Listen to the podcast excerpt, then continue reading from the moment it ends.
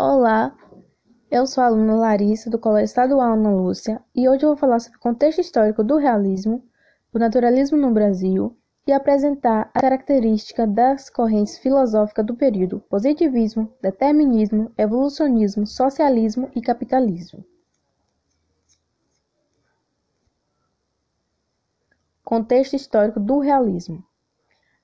Saber o que se acontecia no mundo na época é impossível para a compreensão desse movimento literário, principalmente do realismo, que teve o seu início na Europa do século XXI. Nesse período, os países europeus passavam pela Segunda Revolução Industrial, período de bastante movimentação cultural, social e política. A época também foi marcada pelo pensamento científico, tecnológico e filosófico que se traduz nas escritas e nas esculturas.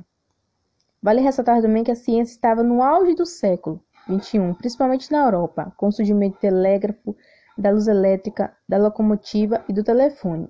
Além disso, teve algumas novidades, como a revolução de Pasteur, a teoria evolucionista de Charles Darwin, a teoria positivista de Auguste Comte e também foram os grandes marcos do período.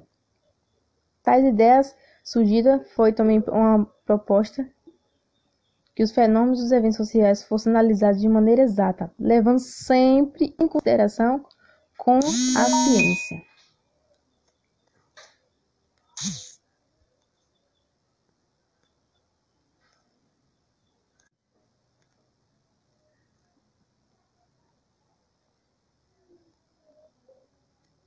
Naturalismo no Brasil. Teve início também no início do século XXI, entre o objetivismo científico e o impessoalidade.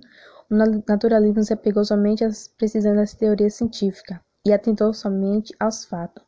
O auge foi alcançado pelo naturalismo com o romance O Cortiço, de 1890, de Aloysio Azevedo, que destacava o jogo dos fatores sociais. As características correntes filosóficas do período: positivismo, determinismo, evolucionismo, socialismo e capitalismo. Positivismo é uma corrente filosófica que aposta na ordem na ciência para a obtenção de progresso social. O pensamento positivista postula a existência de uma marcha contínua, progressiva, e que a humanidade tende a progredir constantemente. Determinismo é uma corrente filosófica que diz que todos os fatores são dependentes de uma casualidade, ou seja, determinados, simplificando o rudimento, significa que não há escolha a livre apto. As situações são predominadas e não há espaço ou chance de mudança.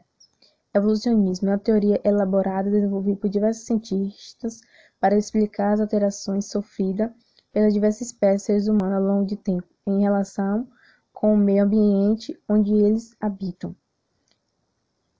Socialismo. A característica do socialismo varia conforme o vertente do pensamento. O comum é a busca da igualdade, mas os caminhos propostos para alcançá-lo são distintos. Temos socialismo tópico que podemos destacar o combate à desigualdade por meio de reforma do capitalismo, conciliação entre as classes, cooperação em relação ao trabalho e distribuição de riqueza produzida. E tem o socialismo científico, que revolucionaria desse pensamento em características substantivamente diferentes da primeira. Ele propõe o combate à desigualdade por meio de existência do capitalismo, sociedade sem classe, abolição da propriedade privada e socialização dos meios de produção.